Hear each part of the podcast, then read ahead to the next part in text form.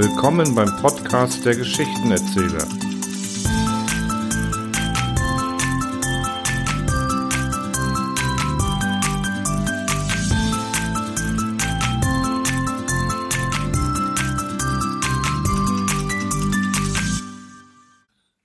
Es ist gar nicht so einfach, wenn man galant, also diplomatisch durchs Leben gehen möchte und durch allerlei Schmeicheleien Vorteile erzielen will.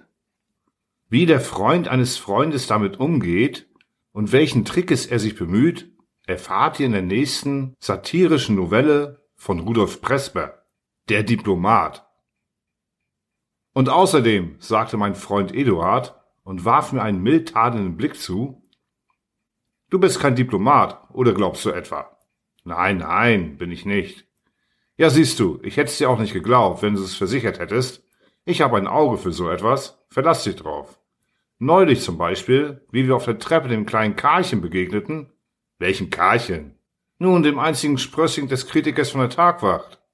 Dem unappetitlichen kleinen Bengel, der in der linken das grünlich schillernde Geleebrot und die rechte immer zu an der Nase hatte? Ja, eben dem, Du bist an ihm vorübergegangen und hast ihm nichts gesagt. Ich fand den Bengel reizlos und wenig kindlich mit seinem altklugen Gesicht. Ja, meinst du, ich hätte ihn mit einem raffaelischen Engelchen verwechselt? Und doch, du erinnerst dich, ich habe ihn nett gegrüßt.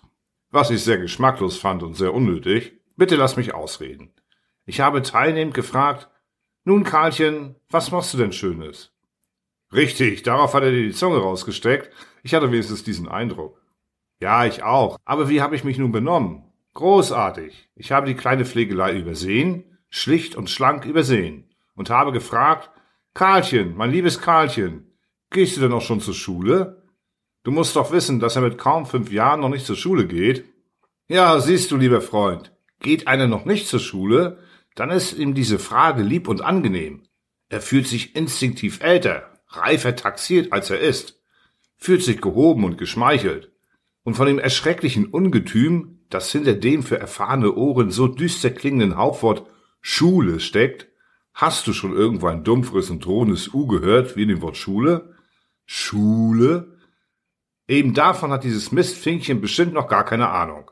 Ist aber einer erst drin, spaziert er erst täglich mit der vorgeschriebenen Tafel und einem noch ne volleren Herzen zu dem düsteren Zwingdruck der Gelehrsamkeit um zu erfahren, dass all die lustigen Sätze, die er so mühelos in der Kinderstube gebildet und nachgeplappert hat, aus Subjekt und Prädikat und was weiß ich bestehen, ja dann, dann beschwörst du ihm eben mit solcher Frage die ganze Schmach seiner Knechtschaft, seine Unmündigkeit, seines Leides herauf. Ich habe einen alten, sonst vortrefflichen Oheim meines lieben Vaters in den Tod nicht ausstehen können, meinen Lebtag nicht und ich kann heute noch nie ein leises, aufgrollenden Vorwurf an seinem blanken Granitgrabstein vorbeigehen, weil dieser brave alte Herr, ein behaglicher Junggesell durch und durch und ohne das geringste Verständnis für die komplizierte Kinderpsyche, mich bis zu meinem 15. Jahr, wann und wo er mich sah, fragte, na lieber, wie geht's in der Schule? Er erwartete gar keine Antwort, bekam auch keine. Aber siehst du, diese ewige Schulfragerei wirkt auf ein Kind, wie auf einen schwer Seekranken die Frage, essen Sie gern Hummermayonnaise? Er mag sie zu Zeiten vielleicht wirklich gern essen, aber der Moment zur Erkundigung ist äußerst unglücklich gewählt. Ja, gut, zugegeben. Aber was willst du eigentlich damit beweisen? Nun, dass man die Kinder der Leute, von denen man abhängt, die ein Kritisieren, Schlachten erledigen können, stets besonders gut behandeln muss, diplomatisch behandeln muss. Die Väter sind unbestechlich, uneinnehmbare Festung, so scheint's.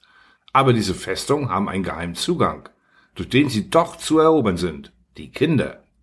Das Kind eines Vorgesetzten, eines Mannes, der irgendwo über uns den Stab brechen kann, hat danach niemals einen Wasserkopf. Es kann unmöglich englische Krankheit gehabt haben, es ist stets intelligent.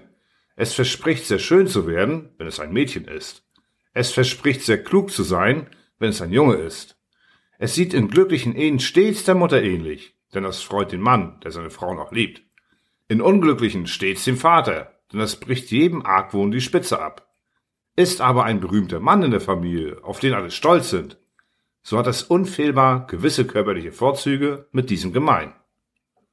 Ja, du magst ja recht haben, mein Bester, aber das alles kannst du doch den Eltern nicht sagen. Wenn du also einem so ausgesprochenen Kretin wie diesem Karlchen, einem Ausbund von Ungezogenheit und Reizlosigkeit, auf der Treppe schöne Worte gibst, da dieser kleine Aztek ganz allein mit seinem Geleebrot daherkommt, so hat das doch schlechterdhin keinen Sinn.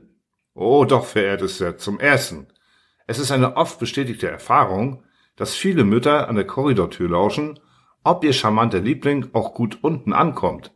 70 Prozent der Wahrscheinlichkeit sprechen also dafür, dass Karlchens Mutter oben jedes Wort gehört hat, als sich den unmanierlichen kleinen Kerl mit schmelzenden Worten apostrophierte.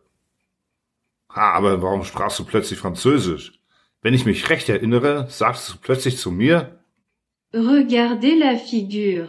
Il est ravissant, ce petit. Was übersetzt so viel heißt wie, schau dir diese Figur an. Er ist bezaubernd, dieser Kleine. Ganz recht. Es gibt nämlich Mütter, die sich einen Rest von Vernunft selbst der lauten Bewunderung ihrer Kinder gegenüber bewahrt haben. Die freuen sich diebisch über das Lob, aber sie wünschen nicht, dass die Kinder eitel werden. Deshalb habe ich's Französisch gesprochen, aber laut und deutlich. Ja, du hast fast gebrüllt. Du bist ein lieber Junge, Karlchen. Sag es deiner lieben Mama. Weiß denn aber auch, wer ich bin? Und da hat das herzige Kind nach einigen Besinnen gesagt, ja, du bist der Presskohlenmann. Ja, allerdings, das war schmerzlich. Vielleicht eine Ähnlichkeit mit der Bartracht. Ich habe den Irrtum natürlich sofort aufgeklärt, habe dem tüchtigen Karlchen drei, fünf, sieben Mal meinen Namen wiederholt und ihn mir repetieren lassen. Das ist notwendig, wegen der Erzählung am Abend zu Hause. Für den Fall, dass niemand oben zugehört hat. Dann habe ich ihm fünf Brustbonbons geschenkt. Die schmecken zwar nach nichts, aber sie lutschen sich sehr langsam, so dass der Lutschende einen intensiven Genuss davon hat und keine üble Nachwirkung, die mir die Mutter übel nehmen könnte? Hm, eins hast du nur vergessen. Ja, und was? Wenn nun aber keine Kinder da sind? Na, das ist bös, aber nicht hoffnungslos, wenn der betreffende Gewaltige verheiratet ist. Dann lasse ich mich der Frau Gemahlin vorstellen, bin sehr höflich, ohne aufdringlich zu sein, und warte, bis ich den Ehemann wieder allein habe. Und dann schieße ich los mit der Ähnlichkeit. Mit welcher Ähnlichkeit? Ja, das ist es. Starke blonde Frauen sehen bei mir immer der Katharina Cornaro ähnlich. In schlanken Brünetten entdecke ich, wenn's irgend geht, einen Zug der Madame Recamier. Passen diese beiden nicht, dann habe ich folgenden Trick. Ich erfasse mit mühsam zurückgedämmter Bewegung die Hand des glücklichen Gatten und frage, waren Sie schon in Venedig? Er antwortet ja oder nein. Das ist aber ganz gleichgültig. Ich forsche voll Teilnahme weiter. Kennen Sie dort die kleine Kirche St. Maria del Camine? Die Antwort lautet immer nein. Und ich? Schade, sehr schade. Dort sah ich ein Bild, ein Altarbild von einem Schüler des Tizian, gleich links in der Nische. Eine Heilige von wunderbarer weiblicher Anmut. Als ihre Frau Gemahlin soeben hereintrat, Sie werden bemerkt haben, ich war etwas fassungslos, so etwas von Ähnlichkeit ist mir noch nicht vorgekommen, er ist erstaunt, erfreut, geschmeichelt. Es ist keine Kleinigkeit, eine Frau zu haben, die einer Heiligen ähnlich sieht und vor einem Schüler Tizian gemalt. Ich bitte Sie. Ja, gibt's denn eine solche Kirche in Venedig? Ja, doch, allerdings. Und existiert dort so ein Bild? Ich weiß nicht, kann's nicht sagen, ich war nie dort. Es liegt etwas ab vom Verkehr, diese Kirche. Ehrlich gesagt, darum habe ich sie ja just gewählt. Man findet sie nicht so leicht. Ach, deshalb. Ja, früher hatte ich die verpannte Ähnlichkeit immer von San Giovanni Evangelista in Ravenna entdeckt. Aber diese Kirche liegt zu günstig. Da hat wahrhaftig mal ein braver Mann das von mir in glühenden Farben geschilderte Bild seiner Frau gesucht. Ja, und gefunden? Nun, das weniger. Er schrieb mir eine ziemlich pikierte Ansichtskarte, etwa so. Geehrter Herr, ich bin in Ravenna gewesen, um die Heilige zu sehen, der meiner lieben Frau so sehr gleichen soll. Aber ihr Gedächtnis muss sie getäuscht haben. In Evangelista befinden sich seit Jahrhunderten nur Fressen des Giotto. Vier alte, wenig schöne Männer und ihre Symbole in Tiergestalten. Was ich nicht unterlassen will, Ihnen meinen ergebensten Gruß, ja und so weiter. Seit der Zeit habe ich den Schüler des Tizian de San Maria del Camine bemüht. Und du bist mit ihm zufrieden? Ja, sehr. Er hat schon viele glücklich gemacht.